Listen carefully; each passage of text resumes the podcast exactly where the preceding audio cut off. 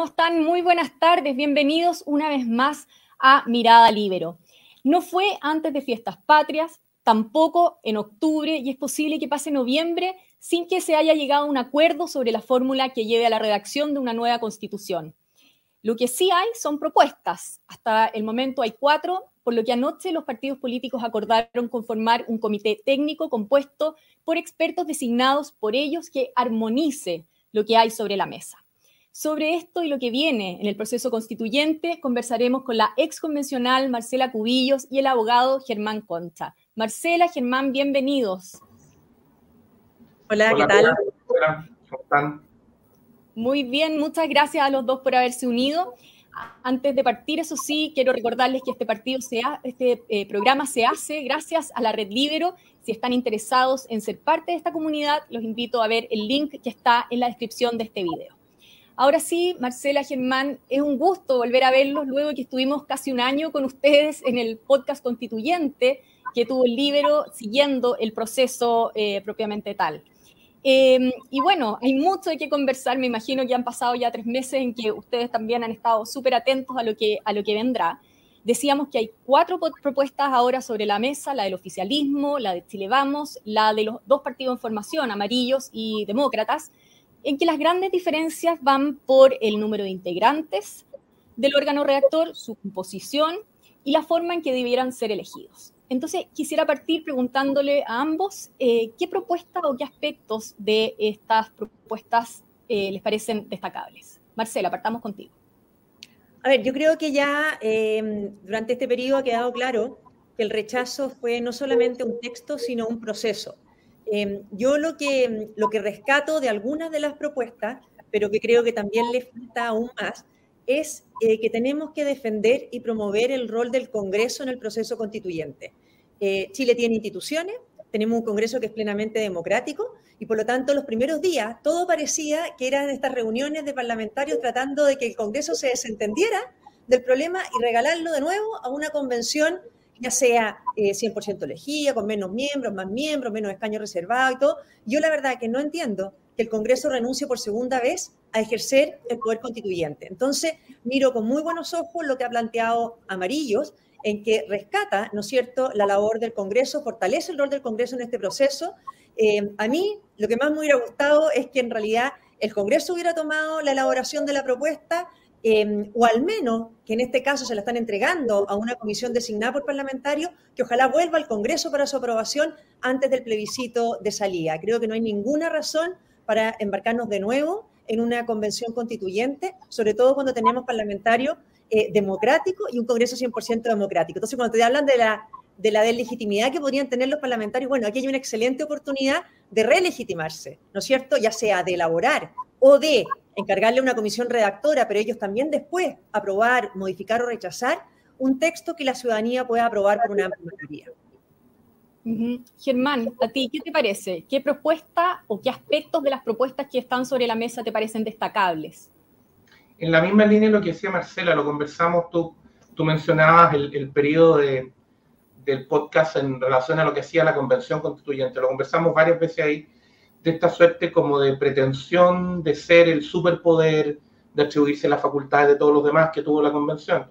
Y ahí hay un error, me parece a mí, grueso, que viene desde octubre del 2019, que es precisamente entender que el proceso constituyente, si se quiere hacer, está en otra parte.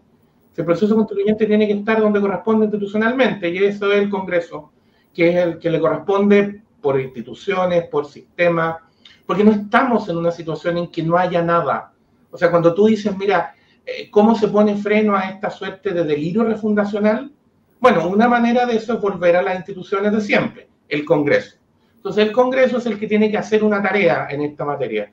Eh, y en eso me parece que es muy bueno que el Congreso haya empezado a tratar de recuperar los roles que le corresponden, digamos. Y eso tiene que ver con este tipo de proceso. Eh, me parece en ese sentido que además hay una hay un tema que afinar. Si las comisiones que proponen un texto no tienen por sí mismas atribuciones para aprobarlo, son lo que antes se llamaba una comisión redactora, porque no tienen institucionalmente más que eso, hacen una propuesta, una propuesta que tiene que valer por su peso, por lo bien hecha que esté, por lo clara que sea, por lo bien redactada, todo lo que no tenía la anterior, digamos, pero pero una cosa bien hecha. Pero ¿quiénes son los que tienen que aprobar? Los que institucionalmente sostienen esas atribuciones, que es primero el Congreso, y si se quiere recurrir a una fórmula en que técnicamente se convoque directamente al soberano, bueno, será un plebiscito posterior. Pero, pero no parece bueno confundir la tarea de una comisión redactora o de propuesta de un texto con quién es el que tiene las atribuciones institucionales para aprobar. Y para discutir si esos textos además hay que empezar a discutirlo, a corregirlo, a ajustarlo, que es propio del trabajo legislativo y por ende constituyente también. Ahora, bueno, la propuesta, como comentábamos, de amarillo, eh, en realidad es como que fueron los, únicos que se atrevieron a plantear esto, eh, pero hoy día, de hecho, salió el expresidente de la Cámara de Diputados, Raúl Soto, diciendo que era inviable pensar en algo 100% designado. Y quisiera preguntarles, ¿qué viabilidad le ven ustedes? Marcela, perdón. Sí, yo, a ver, yo creo que aquí efectivamente se han ido atreviendo eh, yo no entiendo cómo no se atrevieron desde el inicio. ¿ah? Eh, volvemos de lo mismo, o sea, a fortalecer instituciones, a darle un rol al Congreso, que es el que tiene el, poder constituyente. Em, yo creo que acá no puede ser la discusión si cuántos miembros tiene o no tiene y cuántos escaños reservados tiene o no tiene. Eh, creo que a mí me parece mucho más razonable agarrar la propuesta de los amarillos y trabajar en función de lo que dice Germán. O sea, si el Congreso le entrega a una comisión redactora eh, designada por ellos, ¿por qué no lo va a poder hacer? ¿No es cierto? Que haga la pega de hacer una propuesta. Bueno, se la entrega al Congreso, el Congreso la aprobará, la rechazará, la modificará, etcétera, y después se va a un plebiscito. Yo creo que nos tenemos que acostumbrar en Chile después del 4 de septiembre a fortalecer las instituciones democráticas. Piensa que en algún minuto de las conversaciones era tan absurdo que le iban a entregar a un órgano fuera del Congreso la redacción del proceso constituyente, a otro órgano que controlara los límites que ellos habían acordado. O sea, o aquí se hace un acuerdo político o no se hace, porque si no, lo de los límites era bien absurdo. O sea, acordaba un grupo de parlamentarios límites, pero después no tenían nada que ver los parlamentarios lo que se hiciera, y además tenían que inventar otro órgano, distinto al otro órgano, para que controlara esos límites. Entonces, ¿por qué no llevamos los acuerdos políticos a la sede donde tienen que estar, que es en el Congreso? Ahora, una de las razones que también dio Amarillo para pensar en este comité técnico es, basado en las encuestas. La última CADEM, aluden ellos, eh, arrojó que el 73% de la ciudadanía quería o quiere un comité de expertos. Germán, ¿qué riesgos ves tú en eh, hacerle caso a las encuestas y qué precedente sienta también tener esto como, como excusa? Lo que pasa es que lo primero que hay que tratar de entender, creo, es que las encuestas son siempre una foto de un momento determinado. Y tú tendrías que tener una, una visión más de la película, tendrías que ir viendo cómo las cosas han ido cambiando. Pues también si miras ciertas encuestas eh, a finales del año 2019, tú podrías haber tomado una serie de decisiones, y de hecho creo que en su momento se tomaron, que demostraron ser malas para el sistema institucional, pensando que eso reflejaba una decisión, a su vez, permanente y estable de la ciudadanía. Y como no habías pasado por votaciones, eso no se había manifestado. Ahí hay una hay un tema técnico que es importante en el presente. No necesariamente la encuesta te está manifestando siempre una visión permanente. Ahora, yo creo que lo que muestra la encuesta, y eso sí es una película y es consistente, es un rechazo, como decía Marcelo al principio, al proceso que acabamos de vivir, a lo que significó una convención, a lo que significó esta retención de empezar todo de nuevo, refundacional, etc.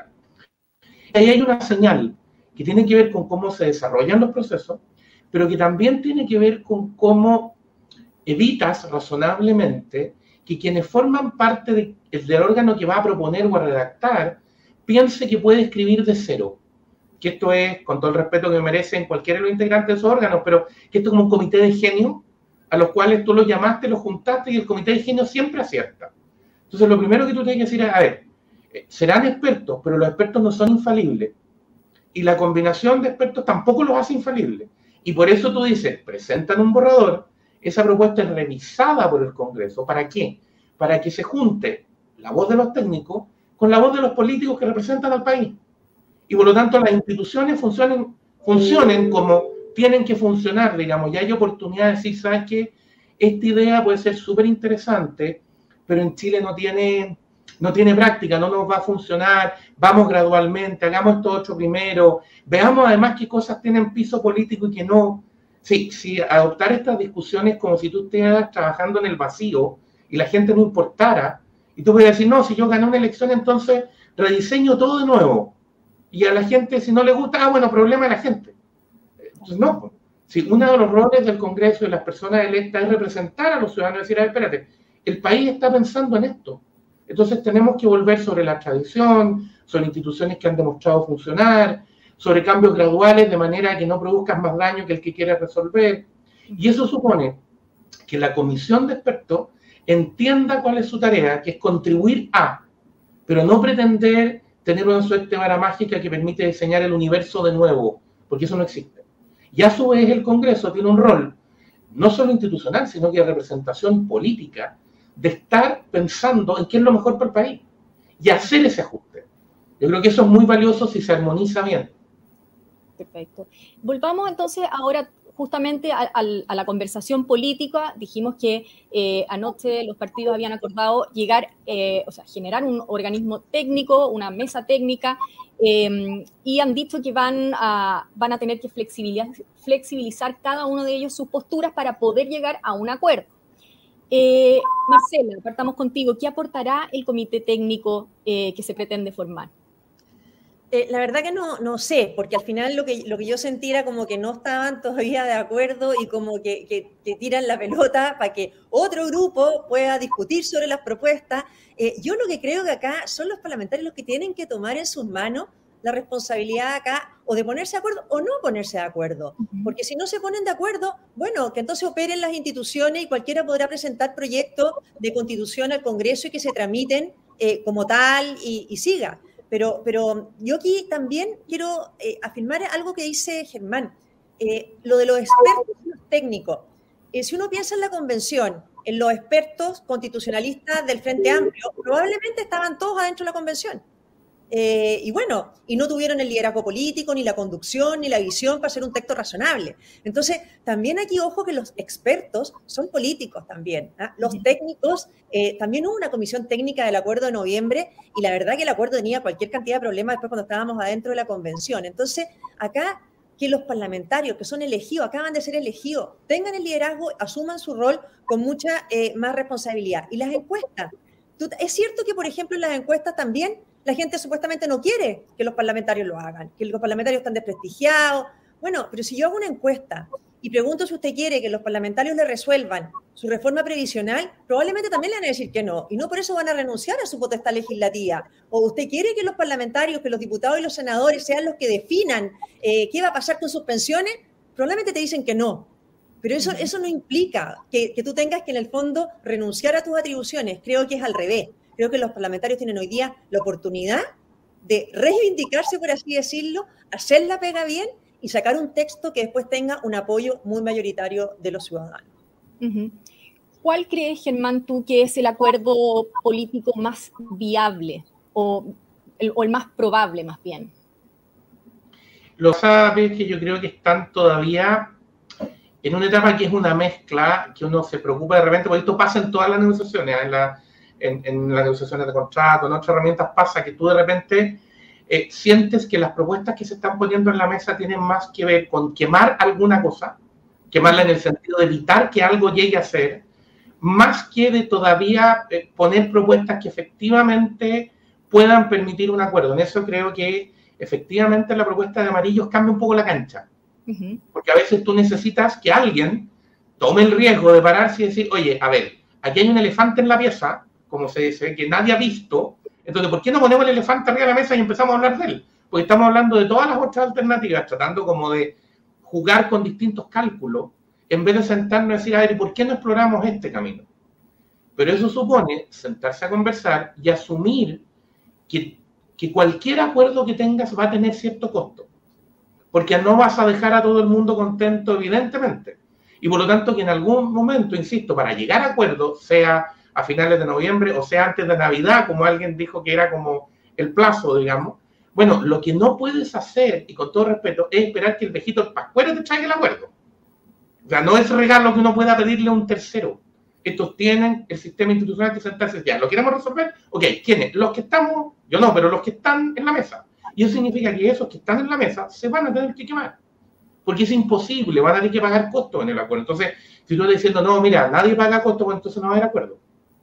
Si la única manera de llegar a uno es que se sienten quienes tienen la responsabilidad, la asuman y entiendan que tienen que encontrar alguna forma para viabilizar eh, lo que han estado dándose vuelta, porque yo creo que seguir esperando que alguien desde afuera lo resuelva es no solo ingenuo, por no decir otra cosa, sino que además es algo que no va a pasar. Esto no se va a resolver solo.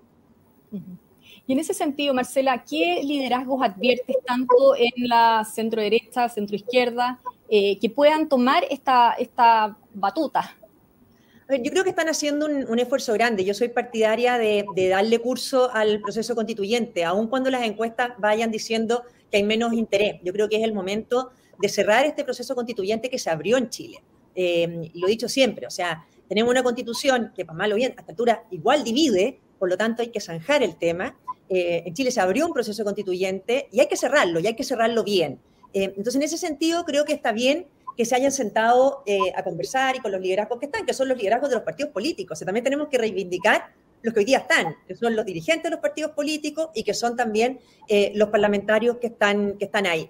Yo creo que lo que ha faltado es lo que dice, es lo que dice Germán, es que aquí no vas a dejar ni a todo tu electorado contento, ni a toda la gente contenta, o sea, que tienes que hacer un acuerdo responsable. A mí me llama mucho la atención eh, y habla muy bien, te fijas, de que, de que un partido que está en formación haya sido el único que se atreva a ir contra este eh, commodity, ¿no es cierto?, de la convención 100% elegida, en que, en que todos tienen que hablar de una convención 100% elegida, y todos estaban desde el día siguiente de, de Chile Vamos y de izquierda discutiendo de cuántos miembros, no miembros, que no se parezca al anterior, pero nadie se atrevía a plantear algo tan obvio como decir, a ver, ¿por qué tenemos que sacarlo del Congreso? O sea, la gente rechazó el contenido y rechazó el proceso, y eso lo dijeron muy claro en su declaración.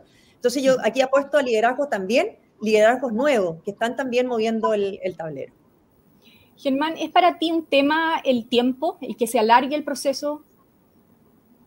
Lo que pasa es que yo, a ver, los tiempos son dentro de un cierto margen, claro, si tú dices, mira, el proceso durar 100 años, la gente dice, no, eso no es de verdad, y como dice Marcela, más allá de la opinión que tú puedas tener de la constitución vigente, lo cierto es que el país ya te dijo varias veces que quiere que eso cambie. Ok, y no lo puede derivar a 100 años más porque entonces no lo está haciendo de verdad. Ahora, dicho eso, en los márgenes tú buscas tiempos que sean razonables, atendido lo que tienes que hacer y las restricciones que tienes. Yo creo que el principal problema que tenemos a la vista es que a partir del año 2024 Chile entra de nuevo en el sistema actual de elecciones, porque entra en el ciclo habitual de elecciones. Y si una cosa aprendimos, aprendimos varias, pero si una cosa aprendimos de la, de la combinación de procesos electorales con convención es que no es una buena idea. O sea, tratar de cambiar la regla fundamental de convivencia justo en el medio de todos los procesos electorales hace que termines hablando de cualquier cosa menos de la regla de convivencia. Porque se te va a la cancha para otro lado naturalmente, ¿sí? no, es porque, no es porque seamos tan distintos del resto de la humanidad. Entonces, lo que uno tendría que hacer es pensarlo más bien ahí, ¿qué plazo puedo armar o qué plazo puedo considerar razonablemente para que el proceso esté cerrado antes de que empiece el ciclo electoral siguiente. De manera de que de nuevo no se contamine con el ciclo electoral, porque no le hace bien a ninguna de las dos cosas. Yo, yo pensaría que ese es como tu gran borde, porque de ahí en adelante es cómo haces trabajar las cosas. Y de nuevo, creo que no es malo en esa lógica tener una, un equipo redactor, no más que eso, redactor, que pueda trabajar aprovechando tiempo porque está solo dedicado a eso, y le vaya haciendo cuenta al Congreso, que es el que va aprobando, y que no queda la redacción sujeta a los tiempos del Congreso, que tiene que resolver otras cosas, porque tiene que cumplir su rol en todas las materias, digamos, está con reformas muy importantes, como comentaba Marcela. Entonces, ¿qué es lo que hace? Va haciendo las votaciones cuando las tiene que hacer, pero el equipo técnico le va preparando las alternativas frente a eso. Yo creo que esa puede ser una buena fórmula para ir relativamente rápido, pero yo lo que trataría de hacer, más que cumplir una meta así de tienen que ser X meses, que insisto, no creo que exista una fórmula mágica, eh, de cumplir con la meta de no, no volver a calzarte con ciclo electoral. Perfecto. Una pregunta para cada uno, pero muy breve la respuesta si es posible, porque se nos va el tiempo. Marcela, eh, ¿es posible, crees tú, eh, volver a plantear un plebiscito de entrada? Es una pregunta que nos envía desde la red Libero. Eh, a, mí no me, a mí no me gusta la idea del plebiscito de entrada. Yo creo que ya tuvimos plebiscito eh, de entrada, un 80% dijo em, que había que cambiar, que había que hacer una nueva constitución. Y después, en el fondo, tuvimos también eh, otra pregunta en que salía esta convención. Bueno, y ese proceso terminó el 4 de septiembre, el de esa convención. Por lo tanto, vuelvo a decir, yo creo que acá es el liderazgo del Congreso y la legitimación ciudadana con el plebiscito de salida. Perfecto. Y Germán, en esa misma línea, preguntan también de la red Libero, ¿la Constitución establece un mecanismo para reforzarla? perdón, para reformarla. Eh, ¿No se va a respetar eso? ¿Crees tú, Germán, que haya vuelta atrás también como para eh, encauzarlo solamente eh, a través de reformas en el Congreso? Lo que pasa es que cualquier mecanismo que ocupe requiere reforma constitucional. Sí. sí. a ver, si lo que pasa es que lo que hicimos, y digo como país, en el proceso de la convención, se, se sustentó en una reforma constitucional no se podría haber hecho sin una reforma constitucional porque eso significaba hacer un golpe de Estado, digamos, y saltarse toda la institucionalidad. Lo que pasa es que existe una reforma constitucional muy rara, que fue que el principal actor con atribuciones constituyentes se le entregó a un tercero, completas. Eso es muy raro. Entonces lo que estarías haciendo ahora sería que ese actor mantenga el rol que le corresponde y que establezca un procedimiento especial, pero un procedimiento especial menos anómalo en el fondo que el que tuvimos eh, en, el, en, el, caso anterior. Sobre todo, solo voy a terminar, sobre todo, para evitar el delirio refundacional. Si cuando tú quieres evitar la hoja en blanco o los delirios refundacionales de quien sea, la única manera de hacerlo es aferrarte al sistema institucional. Bueno, Marcela, Germán, muchas gracias por haber estado con nosotros, Mirada Libero. Eh, espero que estén muy bien. Gracias por la invitación. Muy bien, yo también me despido agradeciendo, por supuesto, bueno, a Marcela Germán y a todos que nos, que nos sintonizaron y también a los miembros de la Red Libero que enviaron sus preguntas. Por tiempo no alcanzamos a verlas todas, pero de todas maneras habrá una próxima oportunidad. Me despido y que estén muy bien.